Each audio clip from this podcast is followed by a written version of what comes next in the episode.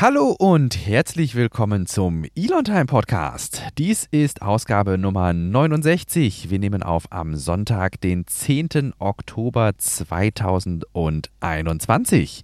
An den Mikrofonen begrüßen euch wie in jeder Woche Silas Borowi aus Gelsenkirchen. Und Albrecht Köhler aus Grünheide. Schönen guten Abend, Silas. Schön, dich mal wieder zu hören. Ja, ich freue mich auch riesig, äh, dass es jetzt mal wieder im ja, regulären Rhythmus klappt in gewisser Weise. Wir nehmen ausnahmsweise mal an einem Sonntagabend irgendwie auf. Das ist ja sonst eigentlich nicht so unsere Zeit. Aber ähm, das hat uns jetzt ganz gut gepasst. Ähm, ich denke, dir auch, ja. ne? Ja, ja, genau. Familie ist ausgeflogen, sind an der Ostsee irgendwo ab, abhanden gekommen. und äh, von daher muss ich äh, jetzt auch keinen Familienver familiären Verpflichtungen nachgehen. Ja. Ich kann einfach mal machen, was ich will. Das hört sich gut an. Was wollen wir denn heute in unserer Show machen? Ja, wir möchten über SpaceX reden, wie wir es ja eigentlich fast immer machen. Da gibt es äh, ja eigentlich gar nicht so viel zu erzählen. Wir hatten eigentlich gedacht, dass wir ein bisschen mehr, dass da ein bisschen mehr passiert. Ja. Aber ja, äh, es ist etwas ruhiger gewesen jetzt, zumindest äh, in der Medienlandschaft. Dann sprechen wir natürlich über Giga Berlin. Da mhm. war ja gestern das große Volksfest. Da habe ich einiges zu erzählen. Wir hatten einen eigenen Stand. Ähm, über Tesla sprechen wir, haben wir ein paar kleine News. Raumfahrt im Allgemeinen. Da ist die erste Filmcrew mh, hm, zur ISS geflogen, äh, ein russisches Team. Und äh, wir sprechen ja vielleicht nochmal über humanoide Roboter, denn einer unserer Zuhörer hat da nochmal ein paar Informationen beigesteuert. Danke. danke, danke, danke. das hört sich jetzt nach einem verabschiedenden Danke an, aber ich glaube, du meintest äh, ein, ein Dank an äh, Matthias fürs Beispiel. Genau, ne? na klar. Genau. Ja. Ähm, ja, klingt gut. Äh, ich glaube, dass wir die Reihenfolge, so wie wir die hier bei uns ins Pad geschmissen haben, auch ganz gut einhalten können. Ähm, jetzt wundere ich mich gerade, ähm, wenn wir bei SpaceX einsteigen wollen, der Starlink-Einsatz bei Flugkatastrophen, da hatten wir doch schon mal drüber gesprochen, oder? Äh, ja, äh, aber hier war jetzt nochmal ganz klar benannt worden, äh, wie das jetzt zustande kam mit den Starlink-Schüsseln, wie die jetzt bei der Flutkatastrophe genutzt werden. Und das ähm, haben wir da konkret schon mal drüber gesprochen, weil der Beitrag äh, ist von Ende vom 26.09. Da hatten ich, wir schon drüber gesprochen. Ich merke das immer wieder, wir müssen so eine gewisse Gestik, also wir sehen uns ja nicht, das wissen ja mhm. vielleicht die, die, die meisten Hörerinnen und Hörer nicht, wenn wir es so ausdrücken wollen. Das heißt, äh, wir äh, telefonieren ja im Grunde live äh, miteinander und schneiden das Ganze mit. Ähm, ich bräuchte mal so ein Gestiksignal irgendwie. Das war so ein, ich, ich wollte eine, ein, ein, eine Steilvorlage, eine Erzählvorlage liefern. Ah. Darum ging es einfach nur. ja, wir haben dann natürlich schon über den Einsatz gesprochen und wir haben darüber, wir haben uns mhm. gefragt, tatsächlich aktiv. Ne? Wir haben ja. versucht zu recherchieren. Wir haben auf, wir haben damals, glaube ich, die Pressemitteilung des Landes Rheinland-Pfalz als Ausgangspunkt genommen, genau. Und hatten auch ähm, das, oh, wie hieß nochmal, dieses Ministerium, oh. weiß, aber, ne, weiß du noch. Ne? Mhm, da hatten wir weiß, dann auch ja. dieses Ministerium angetwittert, äh, von wegen, ja. hey, ähm, woher kamen denn jetzt die Satellitenschüsseln? Wer hat mitgeholfen, die einzurichten? Und äh, das war alles irgendwie so ein bisschen im Dunst und ähm, ja, wir haben da auch keine Rückmeldung erhalten. Ähm, und ja, dann gab es jetzt einen Artikel in der Heise, mhm. der das eigentlich, ja, genau. finde ich, sehr schön nochmal. Ähm, also, die scheinen sich die Frage genauso gestellt zu haben wie wir uns ja. und die haben dann mit ihren journalistischen Fähigkeiten dem doch auch nachgehen können ja. und haben halt äh, klar herausgestellt, dass das ein Hilfsangebot aus den USA war und mhm. äh, ja, die Schüsseln aus den USA dann auch äh, nach Deutschland geschickt wurden. Mhm. Äh, Mitte Juli mm, und äh, ja, das recht klar war, dass das von SpaceX kam. Ja. Und äh, ja, das dann auch zum Einsatz kam. Und der Beitrag hat tatsächlich auch ein paar Bilder geliefert ja. und das sah ganz interessant aus, muss man sagen. Und, ja. Der Aufbau war sehr unkompliziert und die Einrichtung ebenso. Darüber hat man sich dann natürlich auch gefreut, weil man mhm. umso schneller auch die Infrastruktur wieder aufbauen konnte, auf die alle irgendwie auch zugreifen konnten. Ja. Wir hatten ja damals sogar noch gemutmaßt, ob das nicht vielleicht so eine Initiative von irgendwelchen Tesla oder SpaceX Fangruppen oder sowas war. Weißt du, ob das private Schlüsseln waren und sowas hatten wir damals noch überlegt tatsächlich. Oder ob die aus dem Bestand äh, dieses, ah, das, das war es nicht, das irgendwie die Mission für Katastrophenschutz oder sowas, ne? Mhm. Ähm, ja, aber hier, wie gesagt, dann wohl äh, wirklich ähm, direkt von SpaceX, äh, wie du sagst, Foto auch vom äh, SpaceX-Mitarbeiter, der zusammen mit den äh, Feuerwehrleuten dann da steht und das einsetzt. Ähm, ja, hm. coole Sache. Ja, stimmt, ne? Die haben ja auch gleich SpaceX-Leute mitgeschickt, ja. damit die das irgendwie einrichten. Ja, krass. Genau. Stimmt. Ein Netzwerk, jetzt sehe ich hier gerade einen Screenshot mit Netzwerkstatistiken tatsächlich mhm. auch. Ja, und, 46 ähm, da, von diesen Satelliten sind, äh, von, den, von den Schüsseln waren Ende September zumindest auch noch äh, im Einsatz von mhm. äh, den 50. Mhm.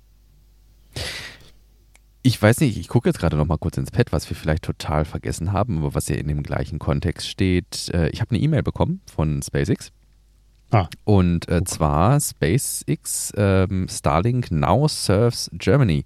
Ähm, das ist einfach nur noch mal so die Bestätigung dessen gewesen, ah, was wir ja. eigentlich im Grunde schon alle wussten, dass Starlink jetzt deutschlandweit zum Einsatz kommen kann und jeder, der so eine Satellitenschüssel haben möchte, die jetzt auch bestellen kann. Hm. Ja, ich dachte schon, du hast da irgendeine Anfrage gestellt, ob du da arbeiten darfst und so. Na. Und äh, du willst mir jetzt mitteilen, dass du da jetzt Mitarbeiter geworden bist. Ich glaube, das hätte ich dann doch vielleicht schon vorher mal irgendwie droppen lassen oder so. Mensch, Alrich, du, pass mal auf, wir beide, das wird nicht mehr miteinander. Ich arbeite jetzt bei SpaceX. Familie ja. und Kinder bleiben zu Hause. Genau, äh, ich mache jetzt Montage oder so, genau. Ja. Genau, genau. Wir können nur noch aus dem äh, Flieger äh, dann äh, miteinander Podcast oder so. Ja. Nein, ähm, ist jetzt einfach nur nochmal so, was mir gerade im äh, Kontext äh, Starlink eingefallen ist, dass jetzt eben mhm. die Deutschlandfunkverfügbarkeit regulär gegeben ja. ist. Ich schmeiße das auch gerade nochmal mit ins Pad. Okay. Ja, war ein kleiner Recap zu der Starlink-Einsatz, zum Starlink-Einsatz während der Flutkatastrophe. Genau. Ja. Ansonsten ja, äh, auf Starbase haben wir jetzt nur noch gesehen, äh, dass dort ein Auf, ach nee, der Auffangarm, siehst du, das hatten wir ja nochmal versucht, äh, mhm. ordentlich zu recherchieren, ja. ist halt nicht wirklich der Auffangarm, Richtig, genau. sondern der QD-Arm, der dafür zuständig ist, wohl äh, die Kabel und äh, die Leitungen zu halten und äh, das äh, Starship zu halten und dann in kurz bevor das Starship abhebt, dann auch ja, loszulassen genau. zurückzufahren. Äh, hat man jetzt eine Timelapse gesehen, wie der das sich das erste Mal bewegt hat an dem riesigen Tower. Jo, also ist im Grunde vergleichbar, wenn man das jetzt bildlich nochmal vor Augen führen will, ähm, mit dem Crew Access Arm, finde ich, der mhm. ähm, bei den ganzen bemannten SpaceX-Missionen ja eine große Rolle spielt. Ähm, der fährt im Grunde in einer ähnlichen Art und Weise an das Fluggerät heran und auch äh, davon weg, auch wenn da keine Schlauchverbindungen äh, bestehen. Der QD-Arm ist ähnlich wie der von Rocket Lab oder auch bei allen anderen Missionen gibt es ja immer wieder diese Gerüste, die die Rakete quasi stützen und Treibstoffleitungen äh, dorthin führen an die entsprechenden Stellen, insbesondere um die zweite Stufe zu betanken. Die erste Stufe kann man ja meistens irgendwo so in Bodennähe äh, zum Betanken erreichen. Aber um die zweite Stufe, die oben drauf sitzt, zum Betanken zu erreichen, muss man eben auch da oben irgendwelche Anschlüsse anschließen. Und äh, dafür ist in der Regel dann halt eben dieser ähm, Quick Disconnect Mechanismus ähm, da. Äh, das Quick Disconnect Prinzip, das hat man vielleicht noch am ehesten auch vor Augen, ähm, also vom Arm-Mechanismus her, sagte ich ja gerade eben schon, dieser äh, Crew Access Arm. Und ansonsten mhm. dieses äh, Quick Disconnect Feature bei Treibstoffleitungen, das hat man vielleicht noch ähm, bei äh, alten Aufnahmen ähm, Apollo. Vom Sh Shuttle, ja. Ja, mhm. genau. Oder ja, oder so. Genau vom Shuttle oder von Apollo, da wo man dann im Grunde diese, diese riesengroßen hm. Füße, die sich quasi dann ja, so rauchend von den Raketen abtrennen, entweder von der Saturn 5, ne? genau, oder vom, bei, beim Shuttle, äh, die sich dann da einfach so abtrennen und dann, mhm. ähm, ja. Fun Fact, äh, was ich nicht wusste, was jetzt aber gerade hier in den Kontext irgendwie passt, äh, wusstest du, dass das Space Shuttle mit Muttern am Launchpad befestigt war? Und die, die dann weggesprengt Ja. Hm. ja. Das hatte ich mal gelesen hatte ich letztes Mal den tatsächlich dieses, Techn dieses Technical Paper zu den zu, zu diesen Muttern auf und hab, hatte mir mal angeguckt, wie die. Ach krass. Und das sind halt wirklich treibstoffgefüllte Muttern im Grunde. Ja. Ach, Treibstoff, ja. äh, Sprengstoffgefüllte Muttern. Und so, ja. so, so, ah, okay. Und dann musste Ach, man, und dann war halt so die Frage, die auch in diesem Paper quasi haben, ja gut, wenn ich jetzt hier Sprengstoffgefüllte Muttern habe, dann, dann muss halt so eine ganze Batterie drumherum gebaut werden, dass quasi die wegfliegenden Trümmerteile nichts kaputt machen und so. Hm. Sehr spannend. Oh, das würde, das würde mich mal interessieren. Weißt du noch, wo du das gefunden hast? Äh, ausgehend von Scott ja, Manley. Ich kann mal gucken. Ah, okay. ja, ähm, wir hatten während der Pre-Show schon überlegt, ob es möglicherweise, äh, wir haben nicht so viele Themen auf der Agenda, aber ob wir möglicherweise das äh, Gesprächsanlässe für andere äh, Ausflüchte finden und ähm, ja, finden wir. ja. ja. Wir hatten letztens, ich, ich, weiß leider nicht mehr, wo das war, bei Twitter, wo jemand meinte, dass es ganz cool wäre, wenn wir da mal technisch äh, weit ins Detail gehen würden, mm. weil wir manchmal recht oberflächlich sind. Aber es liegt halt auch ein bisschen daran, dass wir auch norm, ich sag mal normale, in Anführungsstrichen, mache gerade Anführungszeichen, mm äh, normale Leute erreichen wollen, die manchmal nicht so einen tiefen technischen Sach Sachverständnis vielleicht haben oder auch nicht so tief da in die Materie einsteigen wollen. Mhm. Aber du kannst ja teilweise auch sehr äh, technische Details äh, sehr gut erklären. Mhm. Aber das würde dann manchmal natürlich recht weit führen. Ne? Und dann äh, könnten wir so viele Themen ähm, jetzt nicht abarbeiten, sag ich mal. Und da ist vielleicht mal so eine Sondersendung zu einem bestimmten technischen Aspekt gar nicht mal so verkehrt. Ja. Wenn man sagt, hier pass mal auf, eine Bonusfolge mh, mm, zu einem äh, speziellen technischen Thema.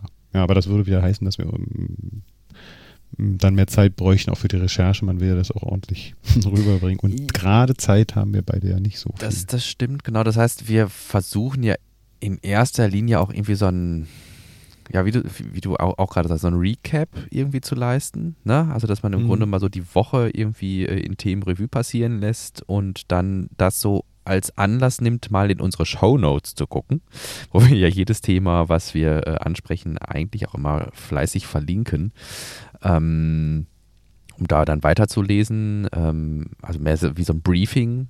Ich, ich, ich kenne das jetzt aus einem anderen, aus dem politischen Kontext, so schon Steingarts Morning Briefing oder sowas.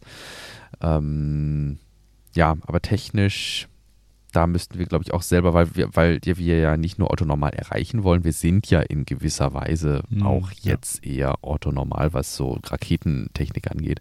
Ja, ja ähm, das, das wir sind vielleicht schon elaborierte Ottos, aber Sehr interessierte Ottos. Inter interessierte Ottos, ähm, aber äh, nichtsdestotrotz äh, gibt es natürlich Themen, wo wir auch dann, ja, wo auch unsere Erklärungsmacht dann erstmal irgendwie versagt. Und wir manche Sachen ja auch falsch erklären. Das war ja bei dem Mechazilla, wo wir bei der letzten Episode 68 äh, oder 67 relativ euphorisch eingestiegen sind und gesagt haben, oh yeah, äh, die bauen gerade Mechazilla zusammen und wollen damit das Starship fangen. Uh, turns out, uh, das ist ja im Grunde das, was wir jetzt diese Episode ber zu berichten haben, es ist nur der Quick Disconnect Arm. Mhm. da wird erstmal noch gar nichts gefangen. Ähm, ja, insofern. Ja, aber da haben wir auch festgestellt, dass es gar nicht so einfach ist, dass da, oh, da durchzublicken. Und dass es halt auch verdammt viele unterschiedliche Konzepte gibt, die irgendwelche Fans ja. äh, dazu inspiriert hat, äh, ja, irgendwie auch was dazu zu schreiben oder zu animieren. Ja. Aber man eigentlich noch nicht gar nicht, also glaube ich zumindest also die werden schon wissen, wie man das jetzt richtig, wie das dann am Ende aussieht, aber so richtige Grafik habe ich dazu jetzt zumindest auf die schnelle Suche mm. nicht mhm. gefunden. Äh, und deswegen habe ich vorhin einfach gesagt, na, wir warten einfach ab, bis dann mal klar ist, wie das, das der Auffangmechanismus dann aussehen soll. Mm. Ja, ja. Da müssen wir, können wir im Grunde nichts anderes machen als die Community und abwarten und Tee trinken dann. Ne? Mhm. Und wir wollen ja auch keine Fehlinformationen eigentlich raushauen. Da genau. versuchen wir eigentlich auch mal drauf zu achten. Aber manchmal passiert das halt. Ja. Aber in der Regel teilen wir das dann auch mit, dass da was falsch gelaufen ist. Das hatten wir auch schon ein paar Mal. Ja. Wir haben wenige Mal. relativ gutes, äh, gut Glück ähm, bisher auch gehabt mit unseren Quellen, muss ich sagen, weil ich glaube, dass wenn man sich in anderen äh, Themenkreisen bewegt, ist es auch durchaus nicht immer so unkritisch zu betrachten wie bei uns jetzt, dass wir unsere Infos, die wir hier so verbreiten, hauptsächlich auf äh, andere ähm, Publikationen, also andere Medien, also andere Zeitungen oder äh, wie heißen die, Blogs und sowas. Äh, mhm. Äh, ne? Also wir gehen ja im Grunde nicht her und versuchen die Primärquelle irgendwie aufzudecken und eventuell in einem Telegram-Chat dann irgendein Bild auszugraben, worauf wir uns beziehen, sondern in der Regel beziehen wir uns dann ja irgendwie auf Artikel aus dem Tesla Mac oder NASA Spaceflight oder aus einem Telegram-Fan-Chat oder sowas, wo mal jemand mhm. gehört hat, komm mal das. Und ähm, aber da sind wir bisher, glaube ich, ganz gut mitgefahren. Ne? Mhm. Jo. Was war ja. eigentlich der Ach so, wir, wir wollten da, zum ja. Ende kommen, genau, mit äh, SpaceX. Und zwar, seit der Quick Disconnect Arm ist jetzt dran. Man hat ihn schon bewegen sehen. Er hält sich aus eigener Kraft. Und das ist eben der Teil, der den die zweite Stufe, also das Starship, was wir so unter Starship sehen und was auch schon als Starship getestet wurde, dann eben mit Treibstoff versorgen soll. Der Super Heavy Booster, der wird ebenfalls natürlich mit Treibstoff versorgt, aber eben in Bodennähe, wie gerade schon gesagt. Ähm, ja, wann wir diesen Mechazilla genannten Arm dann irgendwie sehen werden, der das Starship fängt, ähm, I, hm. I do know. Ja. Ne, das, ähm, Vielleicht, vielleicht kann man nochmal sagen, äh, was der nächste Start wäre. Wir haben mal vorher mal reingeguckt, äh, das äh, liegt noch ein bisschen in der Zukunft. SpaceX äh, der, nächste SpaceX, der nächste SpaceX okay. äh, Flug findet ja. dann am 30. Äh, Oktober statt. Ja. Das ist der Tag, wo dann auch Matthias Maurer, unser deutscher Astronaut, dann mit der Dragon Raumkapsel äh, dann zur ISS fliegt und dort mehrere Monate auch zu arbeiten. Ja, Das wäre dann der dritte Crewflug und äh, ja, da, bis dahin ist ja noch ein bisschen Zeit. Also hm. fr früher war, waren die SpaceX-Flüge öfter. Ja, mhm. vor allem Aber jetzt, wo du gerade sagtest, dass das noch so eine Weile dauert. Ich äh, überlege gerade, wann war denn der letzte Starlink-Start? Der ist doch jetzt auch schon urlange her. Mhm. Ne? Äh, ich, ich gucke. Kurz. Äh, Starlink. Group. Inspiration Starlink war am 14. 14. September. Ja. Hm. Na, also für dafür, dafür, dass wir die mal, ich glaube, wir haben teilweise wöchentlich Wö über Starlink-Starts berichtet, ist das jetzt auch schon äh, ja, fast einen Monat her. Hm. Ähm, wir hatten, das jetzt wieder so von wegen, wir bestützen uns auf äh, Quellen, die wir ähm, nicht genau bestätigen können. Ich habe im Kopf, dass wir mal darüber gesprochen haben, dass das aufgrund des Starships ist, dass sie im Grunde darauf warten, Starlink-Satellit mit Starship in Orbit zu bringen. Mhm. Or am I wrong?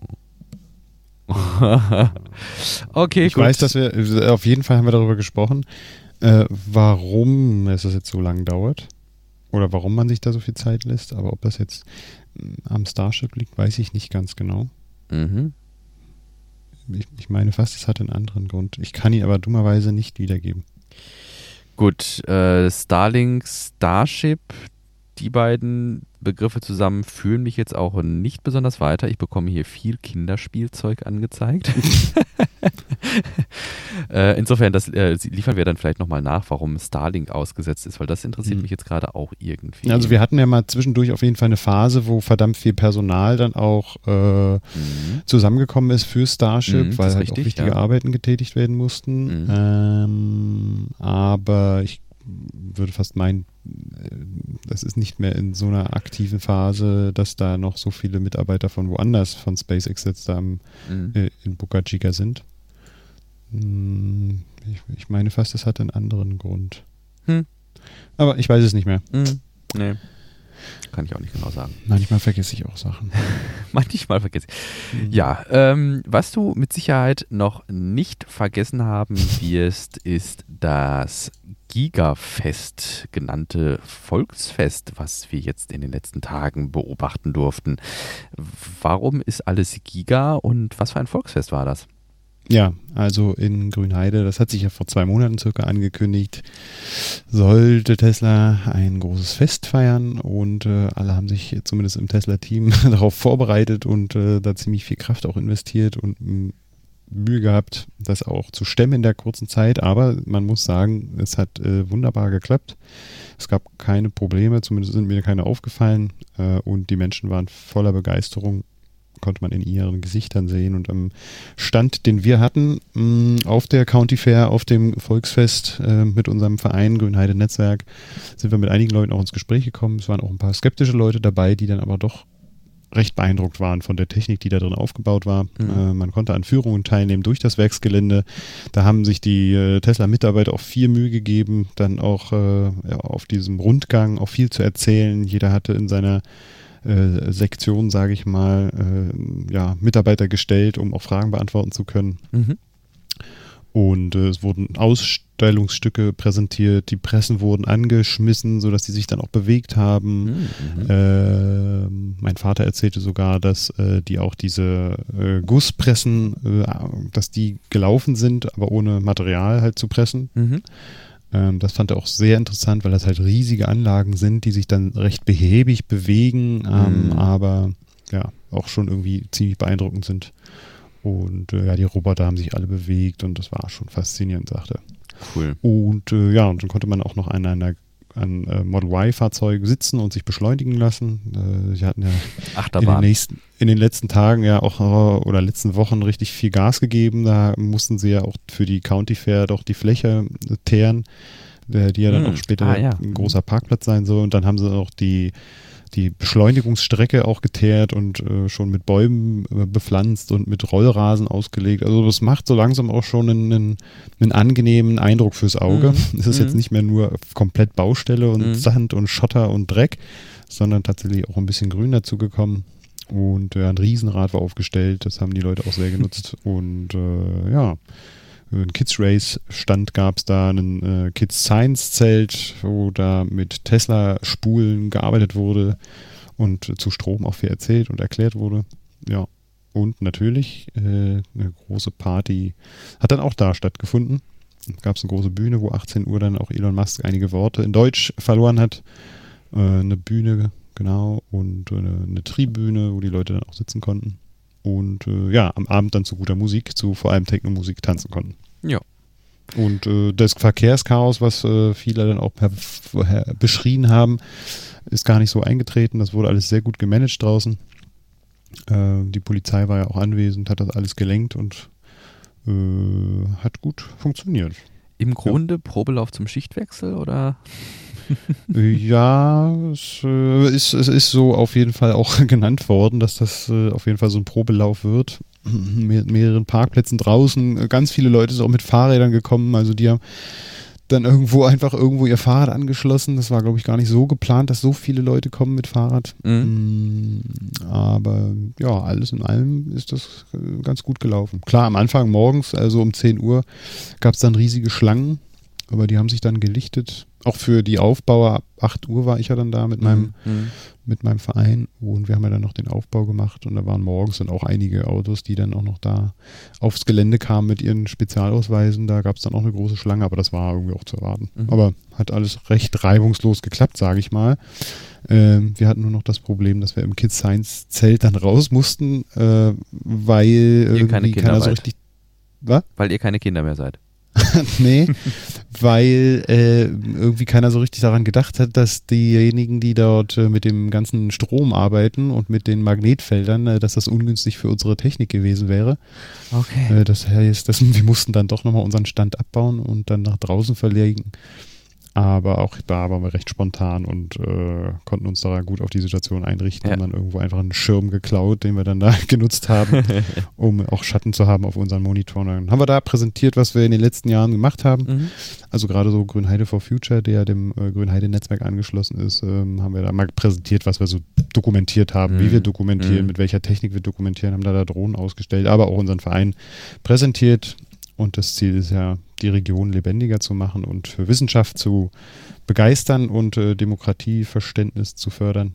Ja, und einfach auch die Gemeinde irgendwie zusammenzubringen. Und da hatten wir heute dann auch nochmal ein schönes Fest eigentlich, äh, das haben wir kulinarisches Bürgerfest genannt, das parallel zu einer Kunstmesse stattgefunden hat. Und da kamen wir auch sehr gut ins Gespräch. Und da war natürlich auch ein großes Thema die County Fair gestern. Ja. Ich glaube, das wird so vielen Menschen äh, auch nicht aus dem Gedächtnis gehen. Das war schon sehr beeindruckend ist im Grunde eine Stellvorlage für eine Frage, die mich schon jetzt seit, ähm, ja, doch seit gestern im Grunde umtreibt. Äh, und zwar ähm, erzählte meine Frau dann auch, dass das bei uns hier im Westdeutschen Rundfunk äh, im Fernsehen lief und ähm, ja, sie davon dann auch jetzt in dem Kontext zum ersten Mal gehört hat und sagte, ach, wusstest du das? Ich so, äh, ja, klar. ich krieg von meiner Frau immer irgendwie mal eine Nachricht oder auch von meinen Schwiegereltern, Mensch, Albrecht, hier, guck mal da und da. Und dann sage ich immer, ja, ist jetzt schon wieder zwei Tage alt. so. ist immer fies, aber die geben die, die sind dann natürlich auch angespitzt, sag ich mal, ja. und wollen mir dann immer irgendwie was Neues stecken, aber es ist, ich, ich belächle das immer so ein bisschen, aber das ist lieb von Ihnen. Ähm, ja, auf jeden Fall, was, was sie dann noch so mitbrachte als Information, sagte sie, ja, und äh, dann waren da irgendwie äh, knapp 9000 Menschen da. Äh, es hätten sich irgendwie zig mehr tausend auf diese Tickets beworben. Also mhm. man konnte nicht einfach hinfahren, wie jetzt auf einem normalen Volksfest und mhm. Äh, dann im Grunde wie auf einer Kirmes rein und musste dann nur für die Fahrgeschäfte irgendwie Tickets lösen oder so, sondern es gab eine Zugangsbeschränkung. Mhm. Ähm, und was sie dann sagte, es wurden wohl ausschließlich Leute aus der Region eingeladen oder es haben ausschließlich Leute aus der Region eben dann diese Rückmeldung erhalten, dass sie kommen dürften. Und da wollte ich mal fragen, mhm. was so dein Eindruck war, ob da jetzt auch, weiß ich nicht, ähm, weil ich hatte tatsächlich beim Tis, äh, Tesla Silicon Valley äh, Club oder wie heißt der Tesla Club Silicon Valley oder sowas, mhm. äh, wo ich mir dachte, ja, die haben da jetzt auch irgendwie zugetwittert, wenn waren die selbst da, weil die sind ja nicht so richtig aus der Region. Ist richtig, ja. Das, äh, die Frage habe ich das öfter gestellt bekommen. Ich hatte ja auch ich habe Flüge ja angeboten und ein Flug äh, hat auch mit äh, äh, Leuten aus Singapur stattgefunden und die haben halt einen eigenen Club äh, vor wenigen Monaten gegründet, weil da das erste Mal auch Tesla-Fahrzeuge verkauft wurden. Mittlerweile sind da 400 Mitglieder in diesem Club und jeder Club, Tesla Owners Club, hat fünf Tickets bekommen. Ah, okay. Also jeder Tesla Owners Club auf der Welt hat fünf Tickets für die County Fair in Berlin bekommen. Mm, okay. Somit war eigentlich jede Nation, zumindest da, wo auch ein, ein, ein, äh, ein Tesla Owners Club existiert, auch mhm. zugegen. Mit maximal fünf Leuten. Ja. Gut, ja. trotzdem äh, nicht, denke ich, zu vernachlässigende Zahl von Owners Clubs, äh, die es mit Sicherheit geben würde, weil ich könnte jetzt ja auch meinen Tesla Owners Club Gelsenkirchen irgendwie aufmachen, wenn ich wollte. Nee, nee, das muss, also ich glaube, das muss schon ein ich weiß nicht, wie die das handhaben, das kann ich dir gar nicht sagen, aber es gibt, glaube ich, pro Land immer einen definierten Tesla Owners Club. Silicon Valley? Äh, hast du recht. Hm. Das war jetzt, also hatte ich auch Frag Fuchs, weiß ich jetzt auch nicht. Na, aber Muss ich mal hier ja. Lars Henrichs fragen ja. vom TFF-Forum, ja. wie das gehandhabt wird. Das wäre sonst ein bisschen komisch. Das, das, war meine erste Intuition. Ne? Tesla, Tesla Owners Club Germany, klar, ne? Tesla Owners Club Singapur, meinetwegen. Mhm. Tesla Owners Club Silicon Valley. Verdammt. Mhm. California, hätte ich doch verstanden ne, Bundesstaat ja, dann vielleicht, vielleicht äh, ist es dann da, aber gut, das wäre jetzt mal so das, was mich interessiert hätte, weil. Also es gibt, ja, es gibt da keine offizielle Information dazu, wie ja. das gehandhabt wurde. Aber es war schon so, dass man äh, ein sehr gutes Gefühl dafür bekommen hat, dass äh, viele Leute aus der Region auch waren. Okay. Also wenn ich mit den Leuten ins Gespräch gekommen bin, habe ich sie auch mal gefragt, weil es ja auch gerade im Vereins, wenn, wenn, du über deinen Verein sprichst mhm. und die Region lebendig machen willst, mhm. dann interessiert es eigentlich keinen, wenn der aus Potsdam kommt. Richtig. Ähm, deswegen habe ich immer gefragt, wo sie denn herkommen und was, was man, wie man die Leute interessieren könnte. dann hat man halt oft Woltersdorf gehört, Rüdersdorf, Grünheide, mhm. aus äh, Spreeau und also halt die ganzen kleinen lokalen Dörfer, die dir jetzt nicht sagen werden. Mhm. Ähm, aber es waren viele da. Das, aus der Region. Genau, das wäre so das, was, also das wäre so die Frage, die ich als nächstes gestellt hätte. Du hattest schon das Gefühl, dass im Grunde euer, also von ja. euch Grünheide ausgehend so Brandenburger irgendwie ja. da waren. Richtig. Okay. Definitiv. Cool. Dann scheint das, denke ich, auch eine gute ähm, Sache gewesen zu sein. Ich war am Anfang eben so ein bisschen kritisch, weil ich dachte ja nicht, mhm. dass das irgendwie unter dem Deckmantel von im Grunde wir wollen die Region mitnehmen, sondern ja worldwide und vielleicht dann auch eher so Fan Gemeindenfest wird irgendwie. Ja. Das wurde tatsächlich äh, auch zwischenzeitlich von so einem Fanfest gesprochen. Ähm, aber dann, wie gesagt, wenn jetzt tatsächlich dann auch feststünde, dass wenn ich mich hier aus, weiß ich nicht, aus dem Ruhrpott irgendwie da auf ein Ticket beworben hätte, dann, dass ich es nicht gekriegt hätte, irgendwie dann, ja, ähm, ja. dann sehe ich ein, dass das echt eine gute Sache für die Region ist, dass man hier mal einlädt, einen Blick in die Factory zu werfen ja. und unter Umständen auch, ja. auch, mal so Bedenken auszuräumen, wie, keine Ahnung, das wird sowieso ja. nichts und das sind versunkenes Steuergeld, was ja ein Fördermittel ich meine mal, versackt oder so. Ja, ich glaube, so die, also die harten Kritiker, die wirst du da auch nicht erreichen können. Mhm. Also die haben sich wahrscheinlich auch kein Ticket organisiert. Aber es gab durchaus auch skeptische Leute, die gesagt haben, naja, ich war dem eher nicht so offen gegenüber, aber jetzt, wo ich es mal von innen gesehen habe und sehe, dass da auch wirklich Maschinen stehen und nicht mhm. irgendwie, es gab ja auch immer diese Argumente, ja, dass da äh, nichts aufgebaut wird, sondern nur eine leere Hülle und der dann nach zwei Jahren wieder abzieht, mhm. nur mit seinen mhm. Fördergeldern, das ist ja auch alles ein bisschen Humbug, genau, aber genau. die Leute wurden halt auch mitgenommen, ja, und ja. haben dann gesehen, dass da wirklich was passiert und dass da junge Leute stehen hinter den Absperr, äh, ja. Absperrungen an den Geräten, die dann auch definitiv klar was erklären können, was mhm. erzählen können auf mhm. Deutsch, weil das auch Leute sind aus der Umgebung Umgebung. Also ich kenne recht, also ich kenne einige, die da jetzt auch äh, aus der Umgebung da arbeiten. Ähm, und das ist schon so, dass sich das jetzt hier so in die Region einbettet und jetzt ja. kein, äh, kein grauer Kasten ist, ja. wo halt nichts drin passiert oder so, oder? Oder wo die auch nicht versuchen, ja. irgendwie Connection aufzubauen zu der Gemeinde und so. Mhm. Das ist schon Ich weiß nicht, ob das was für euch wäre, also für euren Verein noch, oder ob das was wäre. Also da würde ich mir gerade so wünschen, dass Tesla auch eine eigene Presseabteilung oder Marketingapparat in der Region hätte, weil ich glaube, mit sowas könntest du die Region auch wirklich kriegen, wenn du sagst, weiß ich nicht, äh, Timo 22 aus, äh, ne, was habt ihr da an schönen Dörfern, der Rüdersdorf oder was auch immer, ähm, äh, arbeitet äh, bei Tesla irgendwie und dann so ein Kurzporträt, irgendwie 20 Sekunden und dann packst du das irgendwie äh, mal ähm, mit auf die Homepage oder machst dann YouTube-Videos, äh, ne? Also hm. dieses, dieses Mikro-Targeting, ne? Also dass du quasi dann auf, auf uh, Social-Media-Plattformen das Leuten vorspielst, die aus der Region kommen oder sowas. Ich glaube, damit könnte man äh, eine Menge äh, Akzeptanz irgendwie erreichen, indem man eben sagt, hey, unsere jungen Leute, also unsere Zukunft im Grunde ähm, also in Form von Kindern und in Form von äh, Arbeitsplätzen für dann mhm. eben junge Leute liegt eben hier. Ähm, ja, denke, das Problem das ist, ist ähm, ja. Äh, der Frage stellen wir uns ja auch, äh, es sind ja oft nicht die, es ist nicht die Zielgruppe, die wir über Social Media erreichen, mhm. die wir erreichen sollten mit solchen Dingen, sondern es wäre dann eher auch äh, das Sonntagsblatt. Okay. Oder, oder die Mods oder irgendwie so, ne? Mhm. Ich hätte, ich, hätte jetzt, ich hätte jetzt tatsächlich gedacht, dass das wie häufig dann so ein, so ein Facebook-Phänomen ist, dieser, dieser Widerstand, ja. der sich da regt. Ja, ja, ja.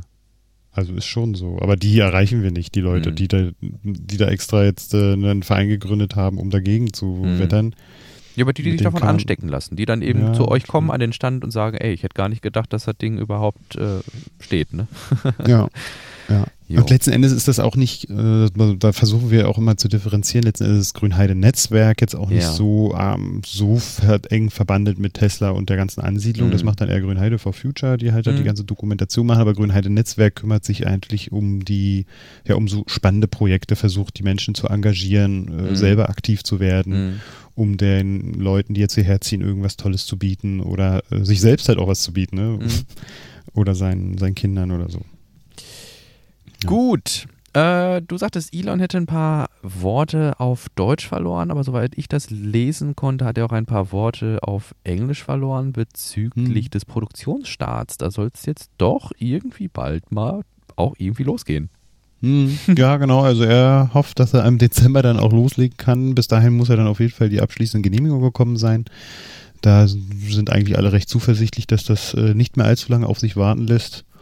Und äh, ja, dann äh, Ende des nächsten Jahres, also 2022, äh, äh, hofft er darauf, dass er mit den Zellen dann auch anfangen kann mhm. Äh, oder mit ihnen rechnen kann, die dann hier vom aus Grünheide auch, oder in Grünheide produziert werden, damit er die in den Fahrzeugen auch verbauen kann direkt, ja. Mit der Zellteilung.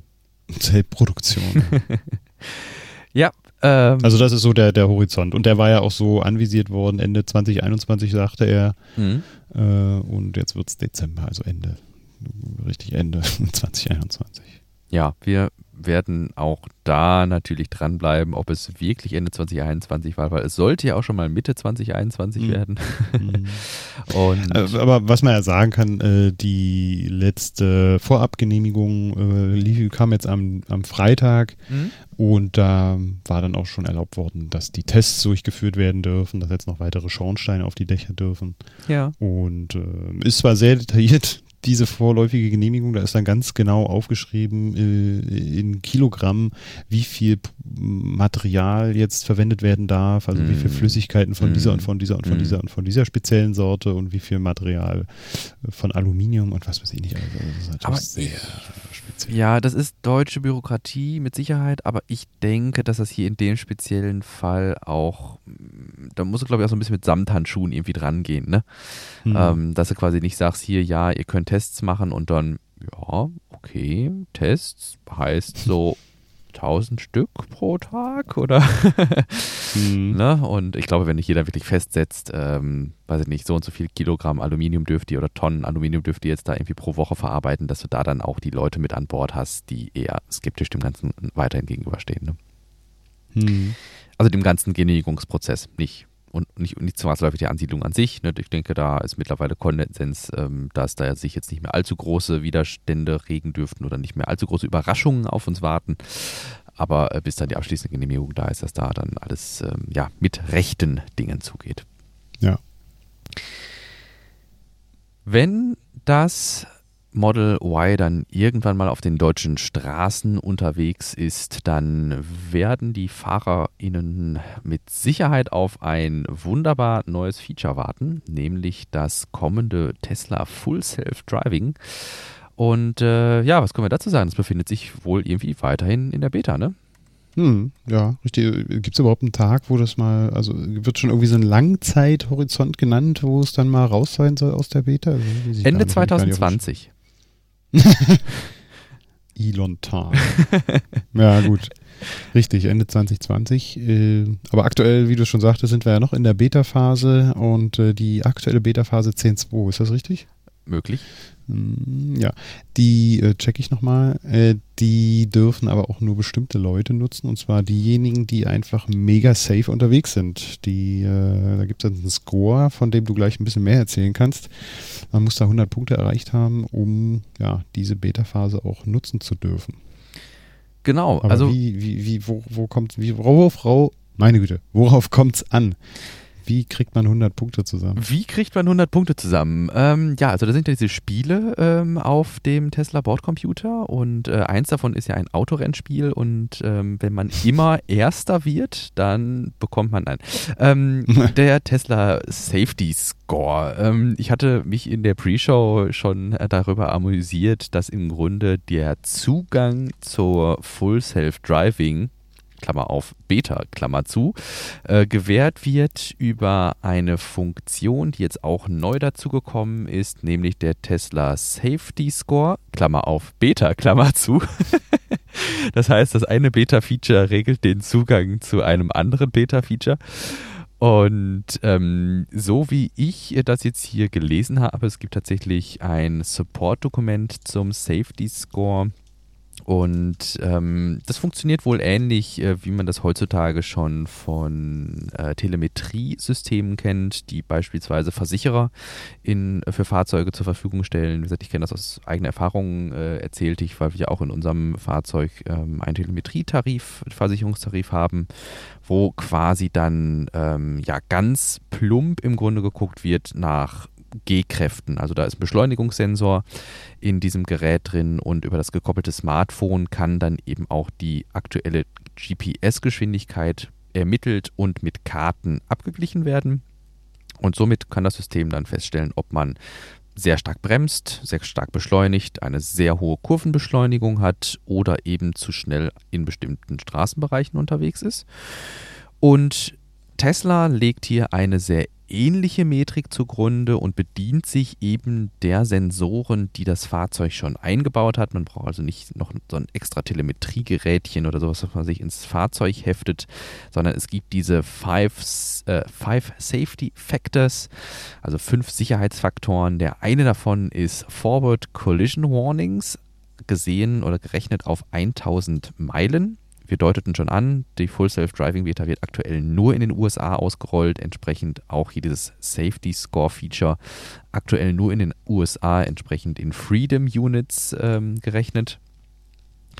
Äh, Forward Collision Warnings, ich weiß nicht, ähm, du sagtest, du bist auch schon mal Tesla mitgefahren. Mhm. Ne? Mhm. Ähm, ich habe es auch tatsächlich beim selberfahren schon mal mitbekommen, äh, wenn man beispielsweise den Wagen doch ein bisschen zu optimistisch ausrollen lässt und man droht gewissermaßen auf ein oder das Fahrzeug denkt, man rollt jetzt dann auf den Vordermann an der Ampel zum Beispiel drauf, dann greift eine äh, Kollisionswarnung und das Fahrzeug sagt, ey, Achtung, du äh, bist äh, da gleich ähm, du wirst gleich kollidieren. Mhm. Und ähm, das geht dann tatsächlich so weit. Wir haben es dann einfach mal in unserer Einfahrt vor der Garage ähm, ins Extrem getrieben. Es geht dann tatsächlich so weit, dass einige Zentimeter vor dem Hindernis der, das Fahrzeug auch selbstständig bremst. Und ähm, ja, diese Warnmitteilung gerechnet auf äh, 1000 äh, gefahrene Meilen soll eben ein Indikator dafür sein, dass man, weiß ich nicht, besonders Fußgänger gefährdet, besonders dicht auffährt oder ähnliches. Das geht mit rein. Mhm. Heartbreaking, wenn ich also in excess of 0.g, also stärker als 0,3 G bremse, dann ähm, measured by Tesla, genau, ähm, dann ist das eben Excessive Braking und ich werde da einen Punkt abführt zu bekommen. Das ist, ne, was nicht berücksichtigt wird, das ist ähnlich wie bei äh, unserem Telematiktarif ähm, bei der Versicherung. Äh, da gibt es auch immer wieder Kritik dran. Ja, aber was ist denn mit einer äh, Bremsung, äh, auf die ich keinen Einfluss nehmen kann? Mhm. Weil beispielsweise der Vordermann sehr scharf bremst und ich einfach nur reagiere. Ähm, aber ich finde, das Argument zieht hier durchaus, ja, dann sind dann das. hat man den Sicherheitsabstand nicht eingehalten. Dann hat man entweder den Sicherheitsabstand nicht eingehalten, Möglichkeit A, oder Möglichkeit B, das macht ja ein Ereignis, macht ja deinen Score noch nicht schlecht. Hm. Ne, wenn das quasi ja. alle, weiß ich nicht, so und so viel 1000 Kilometer mal vorkommt, dass du quasi wirklich eine Notbremsung durchführen musst, dann wird das nicht äh, dazu führen, dass dein Safety Score auf einmal bei 30 von 100 Punkten liegt oder so. Ne, mhm. Sondern dann wird das ein Ereignis unter vielen sein. Ich gehe gleich noch auf die Wertung ein. Ähm, wir hatten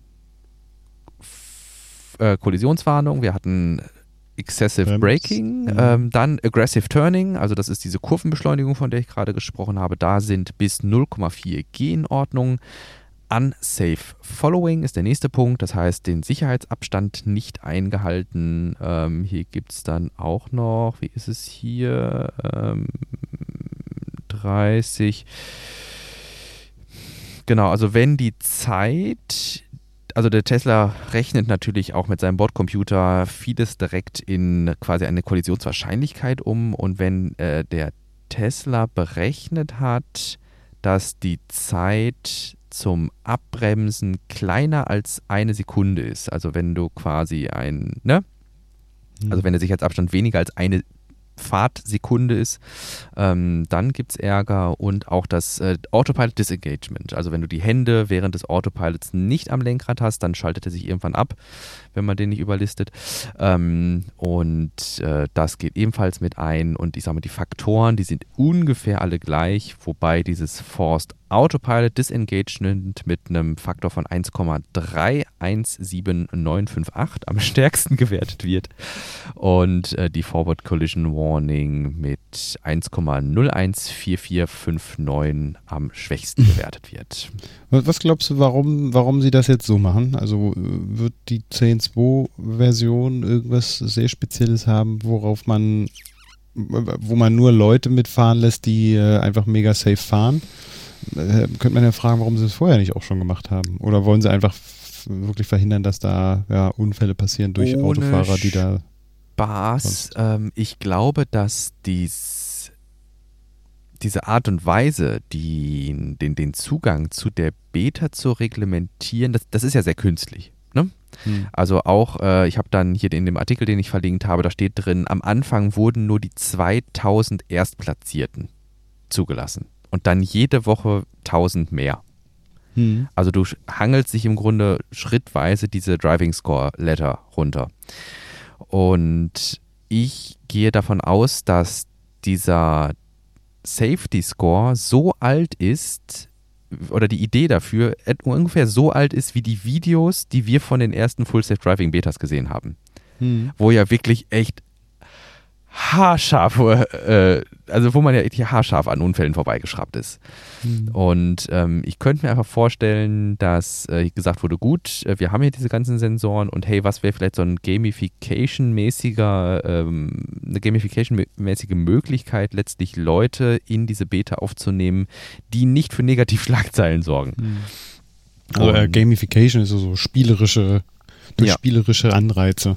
Genau. Und hier im Grunde dann diese 100 Punkte zu erreichen und zu halten, das finde ich, ne, ist ja vielleicht, das, das ist ja, deshalb fing ich im Grunde auch gerade so an mit dem Spiel, was da in dem Tesla eingebaut ist. Das ist im Grunde so ein Ansatz, hey, wenn du dich jetzt besonders ähm, vorbildlich im Verkehr verhältst, ähm, dann lassen, dann, dann geben wir dir dieses Bonbon der Full Self-Driving Beta und äh, hoffen, dass du quasi dieses, diese, diese 100 Punkte jetzt nicht nur in Vorbereitung auf die äh, Full Self-Driving Beta ähm, erworben hast, sondern dass du tatsächlich einfach ein sicherer Fahrer, aufmerksamer Fahrer bist und ähm, ja, dass dann eben solche Videos, wie wir die bei YouTube gesehen haben, wo dann, ja, was ich, der, das Fahrzeug in den Gegenverkehr lenkt und man sehr spät mhm. darauf reagiert, weil man gerade den Kopf woanders hat.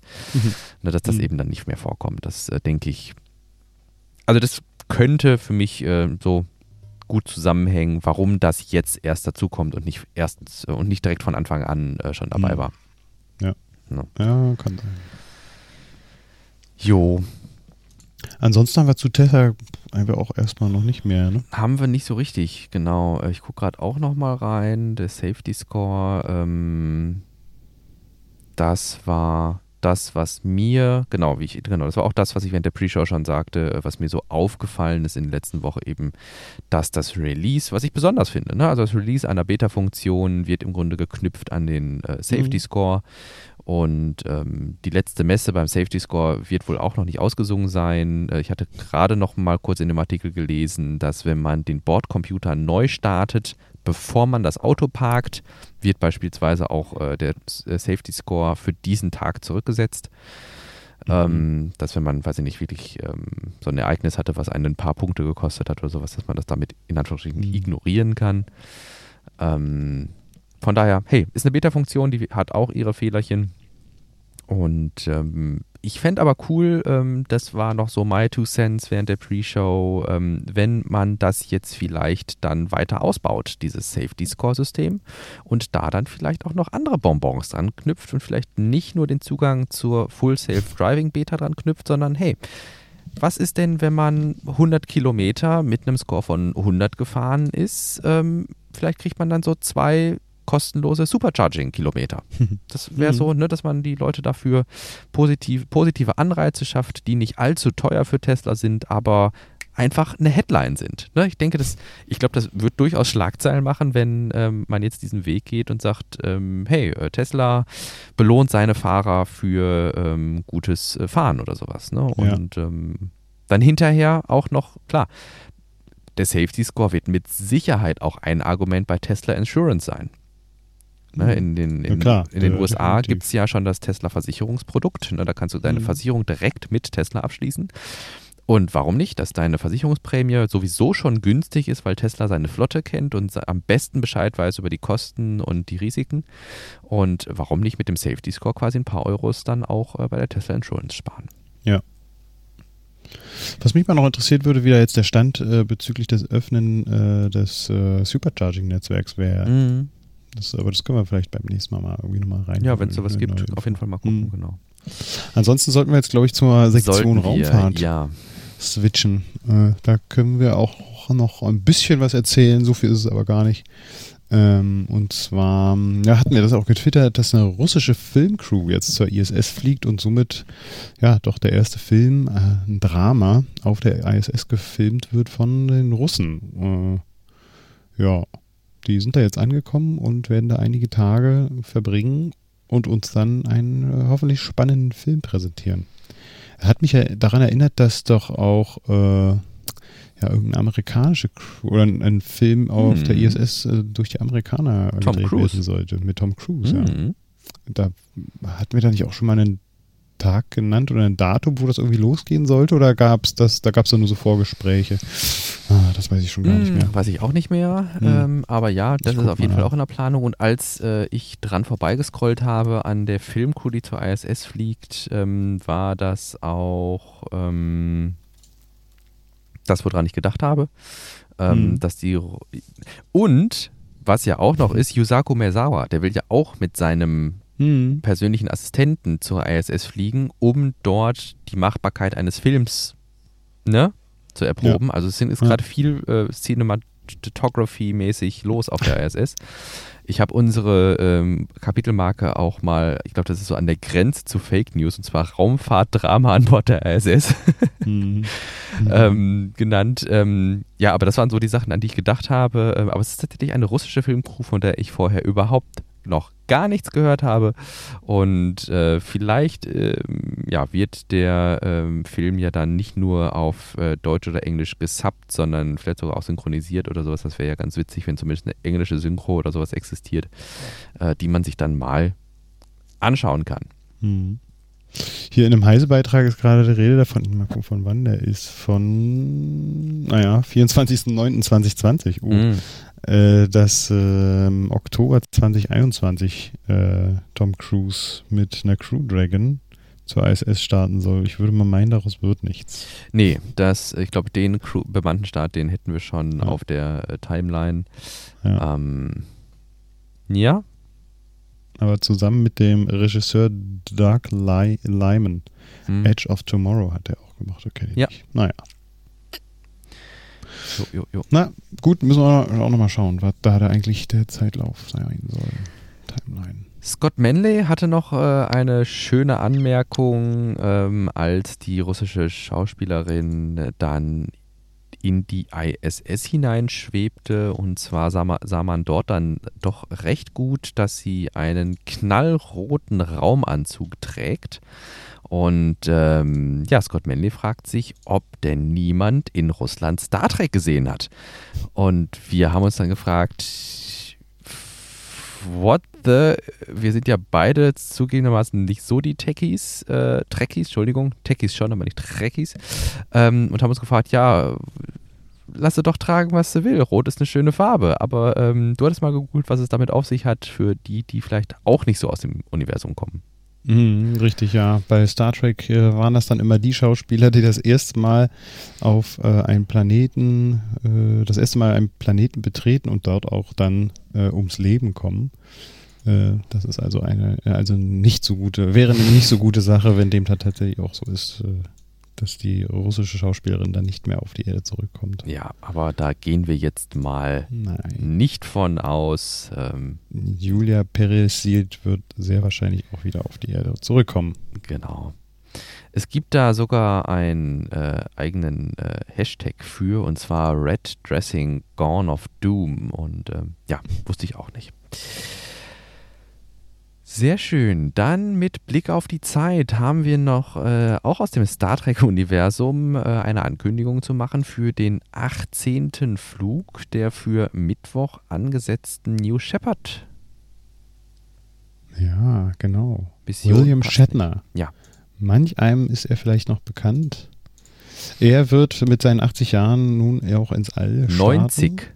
Äh, 90. Stimmt. Auch, entschuldige bitte. Da ist mir die Kinnlade runtergegangen. Ich habe es auch zuerst im Fernsehen gehört, dass William Shatner ähm, ins, äh, ja, ins All fliegen soll. Und als sie dann gesagt haben, der ist 90, da habe ich, habe ich, nee. Also das, das muss ein redaktioneller Fehler sein. Der sieht aus wie 70. Also so, Ja. ist, es, ist, es ist krass. Ja. Und ähm, ja, die Anforderungen äh, sind wohl entsprechend. Also ich, das zeigt, finde ich auch, dass der Zugang zum All mit äh, diesen Unternehmen ähm, doch, also dass die, dass die, dass die Früchte relativ niedrig hängen. ne? Also da ist jetzt kein äh, exzessives Astronautentraining vonnöten, denke ich, um äh, da mal äh, mitzufliegen. Und Ja. ähm, ja der Zugang zum Ja. All ist äh, einfacher denn je. Ähm, spannend. Captain, Captain T. Kirk. Jo. Nun doch im All unterwegs. In echt. Genau. In echt, genau. Und in Farbe. Ja. Ohne roten Anzug. Mhm. Dann, äh, ja genau, wir sagten gerade äh, Mittwoch, das ist aktuellste Information von vor mittlerweile drei Stunden. Ähm, eigentlich war der Dienstag angepeilt, aber es wurde aufgrund des Wetters geschoben auf Mittwoch. Starker Wind macht den Leuten zu schaffen da. Genau. Ähm, ja, dann lass uns doch vielleicht die letzten drei Minuten nochmal kurz nutzen, um über humanoide Roboter zu sprechen. Und zwar hatten Ja, wir beim genau. letzten Mal eigentlich nur einen Blick auf eine sehr isolierte Möglichkeit geworfen und hatten den, ja, eine sehr naheliegende Möglichkeit, die dir beruflich auch nahe liegt, ähm, völlig außer Acht Gar nicht gedacht. Ja, richtig, richtig. Und zwar sind das humanoide Roboter, die dann auch in der Pflege eingesetzt werden könnten. Und unser lieber Matthias, äh, einer unserer Patrons, hat äh, darauf hingewiesen, dass das natürlich auch eine große, äh, ja, eine große Chance ist, dort äh, im, im pflegerischen Bereich auch humanoide Roboter ein, zum Einsatz kommen zu lassen. Ja. Äh, Gerade in Deutschland haben wir da auch ein großes Problem, äh, ja, Nachwuchskräfte für die Pflege zu bekommen. Und da ist es wahrscheinlich auch nicht verkehrt, wenn es dort äh, ja, Roboter gibt, die den Arbeitsalltag für pflegende Ja. Kräfte auch vereinfachen. Und da gibt es unter anderem, das hat er äh, hier einmal vorgestellt, äh, Unternehmen, äh, Halodi Robotics, die sich darum kümmern, zum Beispiel. Aber da gibt es, ich habe das auch in der Vergangenheit immer mal wieder verfolgt, gibt es unterschiedliche Unternehmen, die sich da um äh, gute Ansätze bemühen. Aber es ist natürlich auch nicht so einfach, das in den richtigen Alltag äh, Mhm. von Pflegekräften unterzubringen. Der ist sehr stressig, das heißt, äh, Reaktionen müssen schnell sein und äh, das ist nicht ganz so easy. Ja. Was ich jetzt schon äh, zwischendurch mal wahrgenommen habe, war tatsächlich, dass äh, sowas wie ähm, Hol- und Bringedienst im, Mhm. äh, in größeren Krankenhäusern durchaus schon robotisch Ja. organisiert ist. Ja, das stimmt. Ne? Also, Das ist bei uns in in der Klinik auch so tatsächlich. ja, guck. Äh, dass das, äh, das ist jetzt relativ stupide Roboter, die halt Magnet, Ja. Magnetbänder äh, im Boden eingelassen bekommen, damit sie dann diesen Wegen auch folgen können, haben aber auch solche ja, Radarsensoren überall dran, damit sie natürlich die Pflegekräfte, Mhm. die da noch rumwuseln unten im Keller, dann auch nicht umfahren. Äh, aber die fahren auch äh, recht selbstständig Fahrstühle hoch und runter und transportieren damit Essenwagen. Also schon, als als ich das erste Mal angefangen habe zu arbeiten, war ich ganz schön verblüfft, dass es so tatsächlich auch Ja. äh, schon existiert. Genau. Aber was ich halt spannend finde, wie gesagt, bei, was ja nochmal, wir hatten ja gezielt so den Spin gemacht Richtung humanoide Roboter, dass man da ja vielleicht auch gerade für ältere Menschen, die jetzt noch nicht so technikaffin sind und jetzt so einen vierbeinigen Boston Dynamics Bot als äh, Roboter akzeptieren, äh, sondern vielleicht eher so, ne, dann doch was äh, Humanoides äh, fürs Auge ähm, eher akzeptieren, ähm, dass man da dann vielleicht in die Richtung geht und sagt, ja, weiß ich nicht, ich übernehme vielleicht eine Pflegeassistenz, zum Beispiel dann mit robotischen ähm, Assistenten oder sowas, ne? Was den Alltag. Ja, ja, aber es, es gibt auch Menschen, also auch gar nicht im klinischen Bereich, ne? Und das, Mhm. darauf hat der Matthias auch hingewiesen, Ja. dass es im häuslichen Bereich halt auch unterschiedliche m, Aktivitäten gibt, wo die Menschen Ja. halt auch unterstützt werden müssten. ja, Ne? ja. Ähm, und da kann man sich durchaus auch was vorstellen. Und er meinte bei ihm in der Stadt, der, ich, aus Schweden kommt er, ne? Oder da lebt Norwegen. er. Norwegen. Mhm. Da ähm, arbeitet die Stadt äh, mit der Universität zusammen, um nach neuen Einsatzmöglichkeiten halt auch zu gucken Ja. für humanoide Roboter. Und Ja. definitiv gibt es da Möglichkeiten oder auch äh, Aktivitäten, aber da müssen halt die Roboter auch sehr ja, gut angepasst sein an solche Herausforderungen. Jo. Gut, mein Lieber. Ich denke, das wird es dann auch für heute gewesen sein. Ja, Ne? bin ich dafür. Meine Lieben, wir haben es im Grunde gerade schon mal äh, oder gerade mal wieder angeteasert, äh, wenn ihr auch zwischendurch mal so den direkteren Kontakt mit uns pflegen wollt, dann schaut gerne mal auf elontime.de slash crew vorbei oder auf patreon.com slash elontime. Ähm, da haben wir mal ein paar ja, Möglichkeiten zusammengelistet, die euch letztlich einen Zugang zu uns und der Show und einer gewissen Zuhörerinnenbeteiligung ermöglichen. Ansonsten würden wir uns sehr freuen, wenn euch dieses Format als ähm, ja, deutschsprachige Technik, Tesla und Space-Berichterstattung gefällt. Wenn dem so ist, schickt uns doch gern Feedback an post.elontime.de, folgt dem Podcast auf Twitter oder lasst uns ein paar Sternchen bei iTunes da. Mhm. Mal das übliche, den üblichen Abspann gerade ein bisschen über den Haufen geworfen, aber ich war jetzt auch zu faul, hier meinen Doc nebenbei aufzumachen. Ja. Dann, in diesem Sinne, meine Lieben, bleibt uns gewogen und wir hören uns in der kommenden Woche wieder. Macht's gut, ihr Lieben. Ciao. Tschüss.